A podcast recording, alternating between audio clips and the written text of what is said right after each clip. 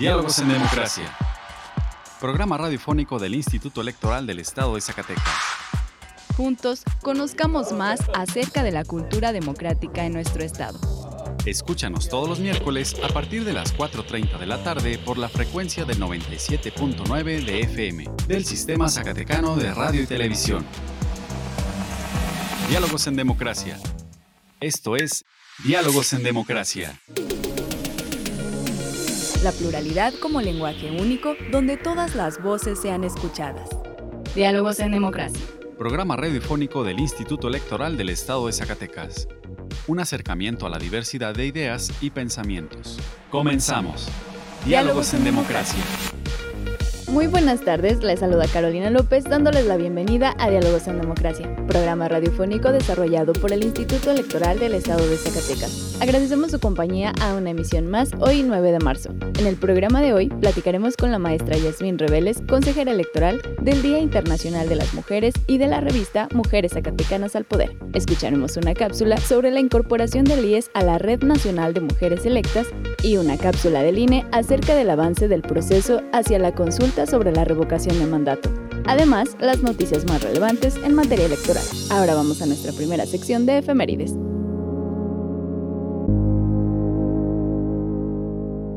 Pluralidad, donde todas las voces son escuchadas. Diálogos en democracia. Esta semana en la historia.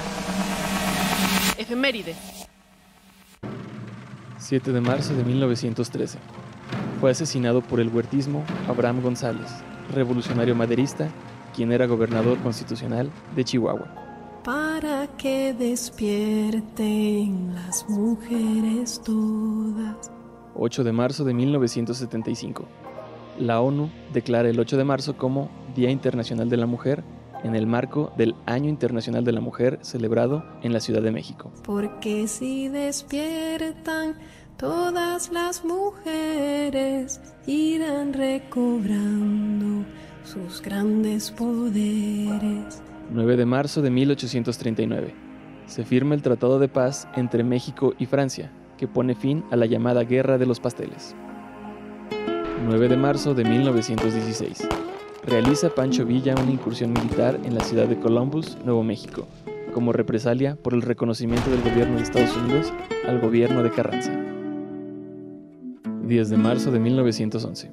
En Villa de Ayala, Morelos, se levanta en armas Emiliano Zapata para secundar el movimiento revolucionario de Francisco y Madero. 11 de marzo de 1915. Tropas convencionistas encabezadas por el general Emiliano Zapata entran en la Ciudad de México.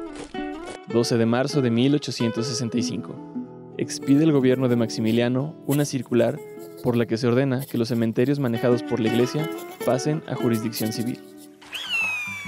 Al terminar su larga peregrinación, los mexicas fundan la Gran Tenochtitlán, capital de su imperio, en el lugar que, según la leyenda, les había señalado su dios Huitzilopochtli. La libertad de elegir y decidir es solo nuestra. Diálogos en democracia. Diálogos en democracia. Conversando con personalidades del ámbito político electoral. Entrevista.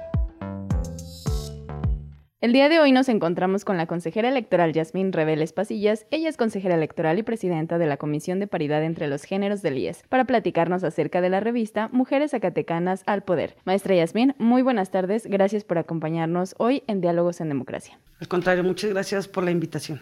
El día de ayer fue 8 de marzo, Día Internacional de la Mujer. Ante este contexto de violencia que vive nuestro país, ¿por qué es importante conmemorar este día? Es importante señalar que en 1975 la ONU eh, reconoció este día como el Día Internacional de la Mujer. El origen de este reconocimiento se encuentra en las manifestaciones hechas por miles de mujeres a inicios del siglo XX, en el cual reclamaban la exigencia que se les reconociera su derecho al voto, mejores condiciones laborales y en sí una igualdad entre hombres y mujeres.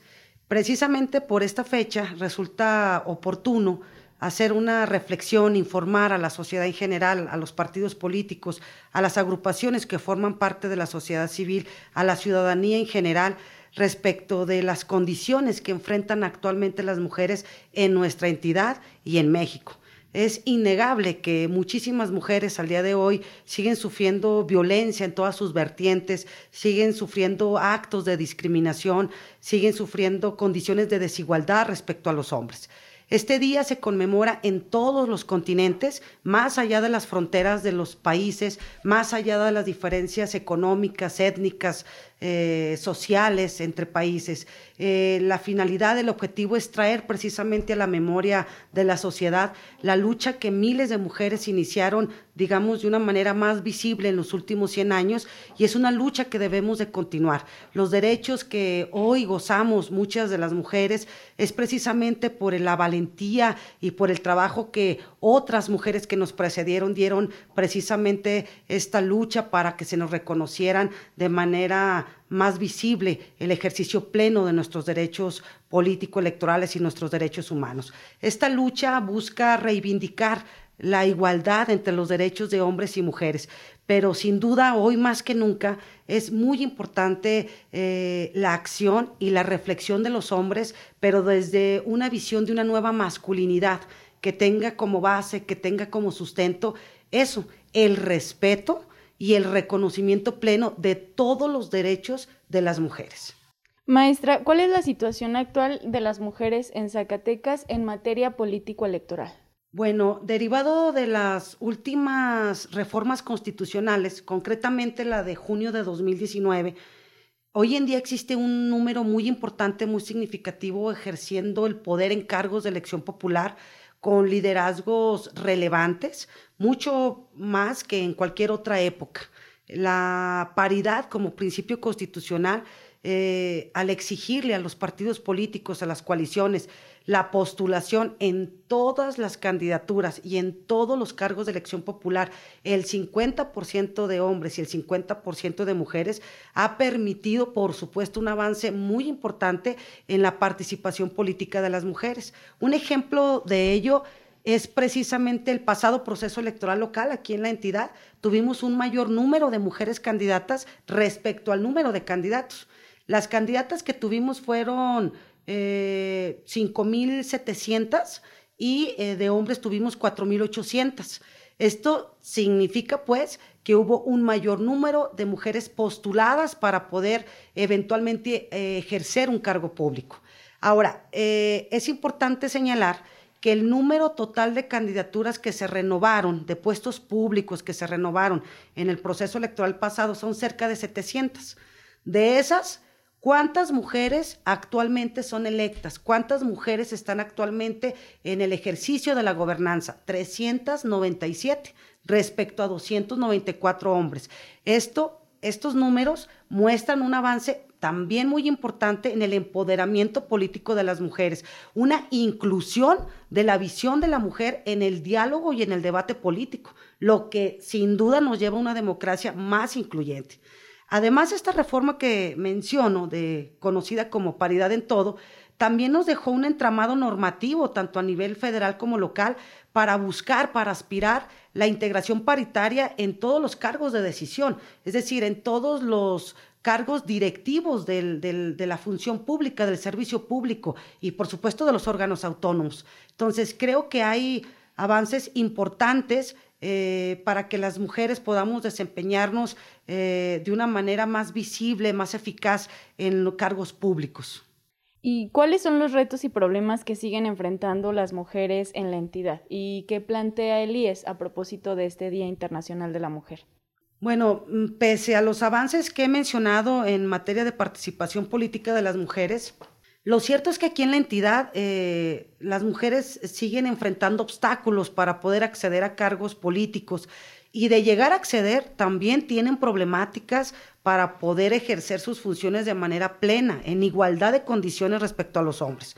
Estas prácticas de la cultura patriarcal en nada abonan al fortalecimiento y consolidación de la democracia.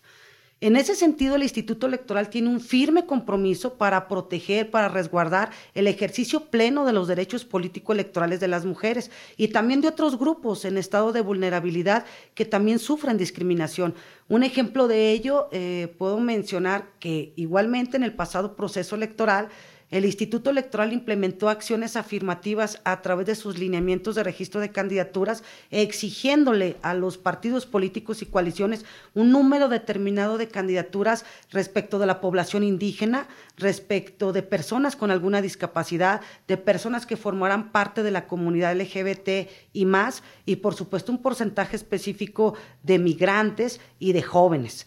Y en cuanto al tema de investigar, sancionar y obviamente erradicar la violencia política en contra de las mujeres por razón de género.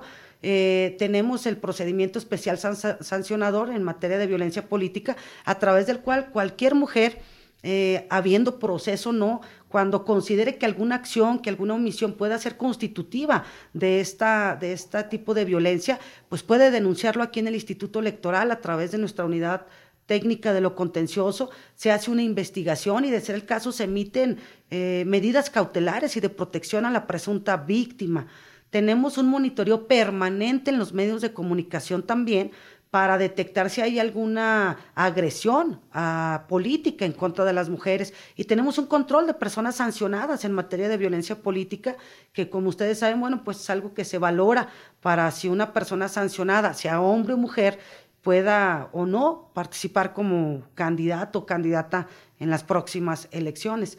Entonces, no debemos perder de vista que la violencia política de género afecta directamente al derecho humano de las mujeres para poder acceder a cargos públicos, para poder eh, ejercer en libertad eh, funciones eh, de la vida política.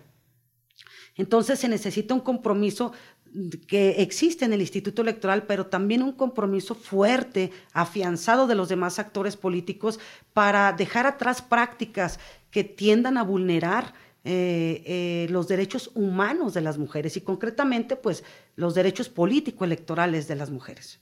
Consejera, el Instituto Electoral cuenta con un importante ejercicio editorial, la revista Mujeres Zacatecanas al Poder, que ya alcanzó su quinta edición. Platíquenos qué características tiene esta revista y qué objetivos persigue. Bueno, el Instituto Electoral eh, siempre ha buscado la difusión de temas especializados en materia político-electoral. Esta revista que mencionas, Carolina, eh, nos permite hablar de temas de avanzada en, cuanto a las mujeres y en cuanto a su empoderamiento político en la entidad y también a nivel nacional y, hasta internacional.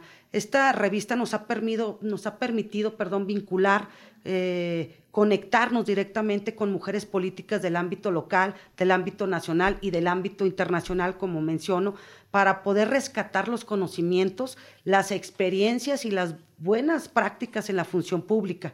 Esta revista ha alcanzado su quinta edición, la tenemos publicada en nuestras redes sociales, en nuestra página oficial de manera digital. Ahí podrán encontrar eh, los testimonios de mujeres lideresas migrantes. Podemos encontrar el diálogo que se entabló a través de entrevistas con mujeres que actualmente se encuentran ejerciendo la gobernanza. Me refiero a una diputada federal, a una diputada local y a una presidenta municipal. Esta revista en esta edición establece los resultados del monitoreo en medios de comunicación que se hizo en el proceso electoral pasado para conocer para medir el número de participaciones de las mujeres en medios de comunicación social. Tenemos algo también muy importante de una investigación, de un diagnóstico respecto a la violencia política contra las mujeres por razón de género, también en el pasado proceso electoral, en el cual se eh, establecieron una serie de entrevistas, de encuestas, para conocer de viva voz de las mujeres participantes, candidatas, eh, de, qué tipo de actores es de donde se sufre más este tipo de violencias y cuánto tiempo han tardado ellas en su vida para poder haber llegado a la postulación de una candidatura. Es una revista eh, de avanzada en un tema sumamente importante para nosotros, que es erradicar la violencia política de género y hablar del empoderamiento político de las mujeres. Yo quiero aprovechar este espacio para además agradecer la confianza y el recibimiento de nuestras lectoras y buscamos consolidar estos, estos trabajos a través de esta revista, buscamos buscar los contenidos eh, más apropiados que reflejen las realidades y los retos que actualmente enfrentan las mujeres zacatecanas en la entidad. Bien, ¿algún comentario que se nos esté pasando, alguna información que desee agregar? Bueno, pues eh, a mí me gustaría destacar algo muy importante, señalar que la igualdad sustantiva muy difícilmente podremos alcanzarla de manera plena si no generamos nuevas formas de convivencia social. En estas nuevas formas de convivencia social, por supuesto que se requiere la participación de los hombres, pero desde una visión de una nueva masculinidad que tenga como base, que tenga como sustento el respeto de las mujeres, el respeto de sus derechos plenos, de todos sus derechos humanos, no solamente eh, políticos. Yo creo que eso es algo que tenemos que seguir luchando día a día y, no bajar la guardia respecto a los derechos que hoy ejercemos y que adquirimos y que muchas mujeres de a pie con mucha firmeza han logrado. No podemos descuidarnos, tenemos que seguir eh, creciendo y desde el espacio en el que nos encontremos, seguir luchando por las generaciones de nuevas mujeres que vienen detrás de nosotras. También quiero mencionar, Carolina, que precisamente en el marco de esta conmemoración del Día Internacional de la Mujer, el Instituto Electoral, en conjunto con la Dirección de Paridad y de Género del Tribunal Electoral del Poder Judicial de la Federación, vamos a poner eh, a consideración de todas y todos una conferencia magistral con el tema de avances y retos en materia jurisdiccional eh, electoral de las mujeres. Eh, la tenemos prevista aproximadamente para el 18 de marzo. Eh, podrán acceder todas y todos en nuestras redes sociales, en, nuestra página oficial en YouTube y los invitamos, las invitamos a que nos sigan en esta importante eh, conferencia que nos hará favor eh, el Tribunal Electoral del Poder Judicial de acompañarnos a través de una secretaria o secretario de estudio y cuenta. Así es, pues invitamos a todas las personas a que estén atentos a nuestras redes sociales y sigan esta conferencia. Maestra, pues ha sido un gusto y un placer que nos haya platicado acerca de esta revista, de este, de estos temas en conmemoración del Día Internacional de la Mujer en, en materia de político electoral. Agradecemos que haya estado con nosotros en Diálogos en Democracia la maestra Yasmín Reveles Pasillas, consejera electoral y presidenta de la Comisión de Paridad entre los Géneros del IES. Agradecemos que haya estado con nosotros nosotros, que tenga una excelente tarde. Gracias, igualmente a todas y todos. Representando el libre derecho a la elección. Diálogos en democracia. El IES protege los datos personales que recibe en el ejercicio de sus atribuciones.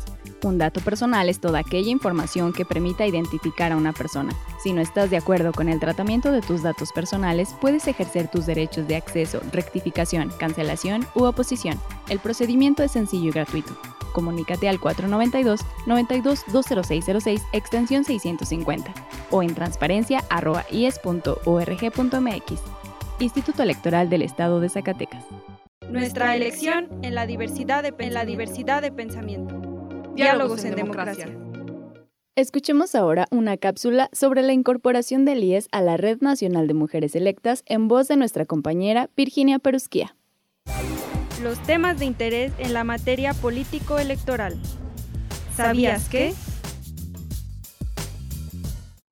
El Instituto Electoral del Estado de Zacatecas se ha incorporado a la Red Nacional de Mujeres Electas, una iniciativa de la Asociación Mexicana de Consejeras Estatales Electorales que vincula a las autoridades electorales como el IES en todo el país, con el objetivo de establecer un canal de comunicación que permita la orientación, seguimiento y acompañamiento sobre sus derechos y obligaciones en la prevención y en la erradicación de los posibles casos de violencia política contra las mujeres en razón de género.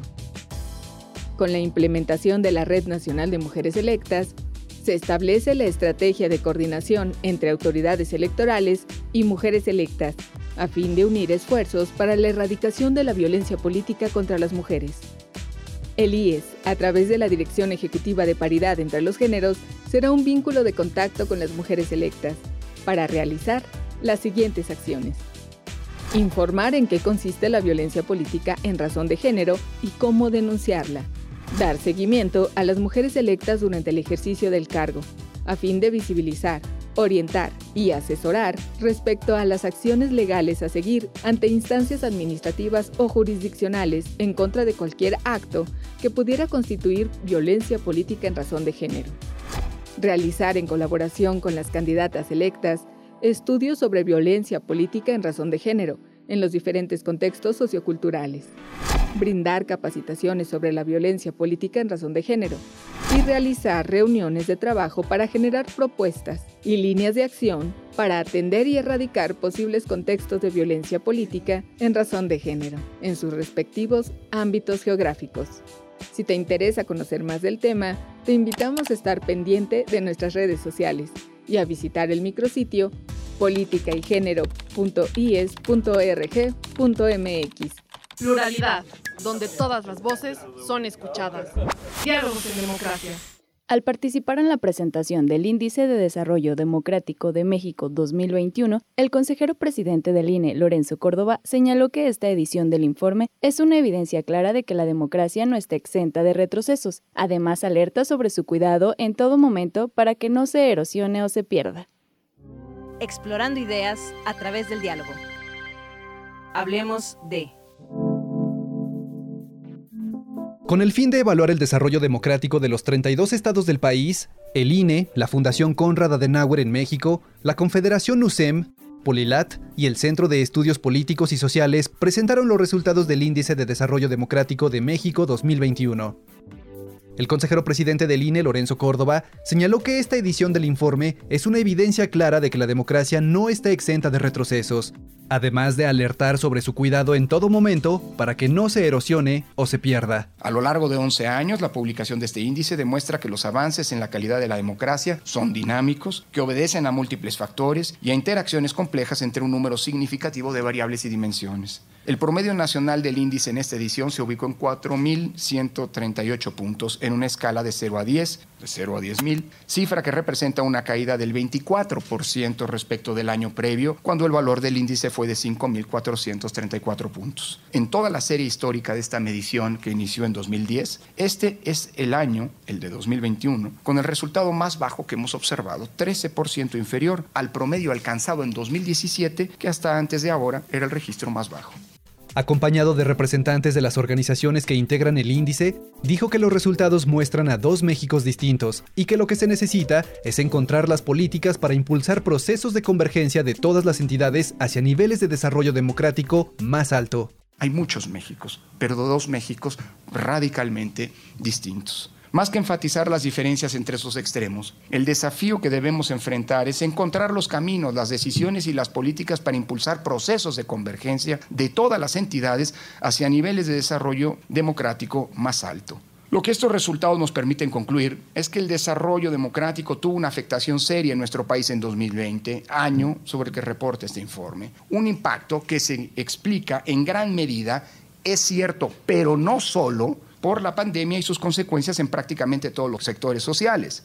Subrayó que la democracia es resiliente y puede recuperarse si todas y todos contribuyen. El IDD nos muestra que la democracia es profundamente sensible al contexto económico, político y social en el que se recrea. Depende de él pero también nos da evidencia de que es resiliente, que puede recuperarse si todas y todos contribuimos a ello. Es posible que continúen los tiempos inciertos, pero los podremos enfrentar, ser resilientes, si lo hacemos con la convicción de que nuestras mejores armas son las de la democracia, la tolerancia, la pluralidad, el respeto a las libertades y los derechos de las personas. Consulta más en centralelectoral.ine.mx.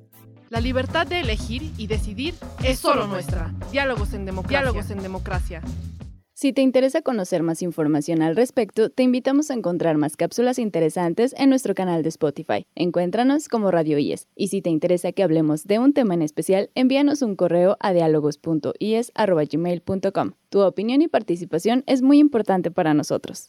Vamos ahora a las noticias más relevantes en materia electoral. Las últimas noticias en la materia breves electorales. La consejera electoral del INE, Norma de la Cruz, dijo que el 8 de marzo se conmemora la lucha de las mujeres en la historia empujado por la reivindicación y la ampliación de los derechos. Destacó que es interesante que en México se tengan legislaciones avanzadas en el tema de la paridad de género y para erradicar la violencia política se han implementado sanciones. Sin embargo, estas no han sido suficientes, pues lo que se está encontrando al aumento de la participación de las mujeres es una mayor visibilización de la violencia política en razón de género que muchas mujeres sufren al participar en la vida pública. En el marco del Día Internacional de la Mujer, el Observatorio de Participación Política de las Mujeres en México llevó a cabo el Foro Nacional con autoridades electorales, jurisdiccionales y legislativas locales para el análisis de los resultados del proceso electoral 2020-2021 en materia de paridad de género, violencia política contra las mujeres en razón de género e inclusión, desde una mirada perspectiva hacia los próximos comicios locales. El INE recuerda a las y los servidores públicos de todos los ámbitos y niveles de gobierno que la Constitución y la Ley Federal de Revocación de Mandato prohíben la difusión de cualquier propaganda gubernamental. La disposición fue aprobada por la mayoría legislativa.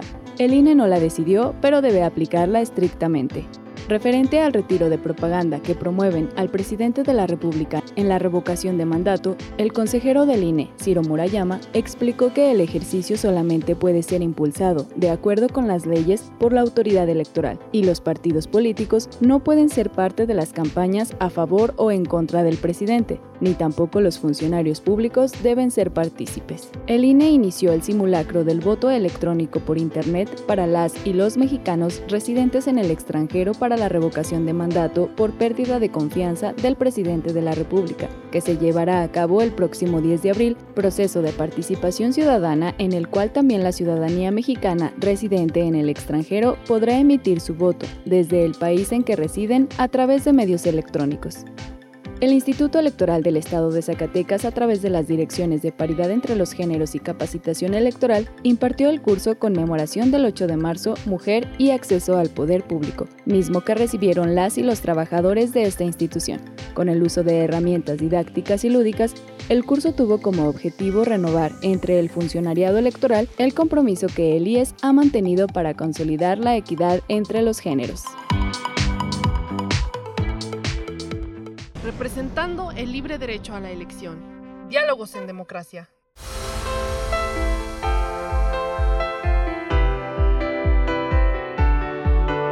Estimados radioescuchas, hemos llegado al final de esta emisión. Agradecemos su compañía en esta tarde y esperamos nos vuelvan a escuchar el próximo miércoles a las 4.30 de la tarde. Agradecemos a Radio Zacatecas el apoyo para la difusión de este programa. También agradecemos el apoyo y acompañamiento de Horacio Rodríguez y Virginia Perusquía que hacen posible este programa. Se despide Carolina López, muchas gracias y hasta la próxima.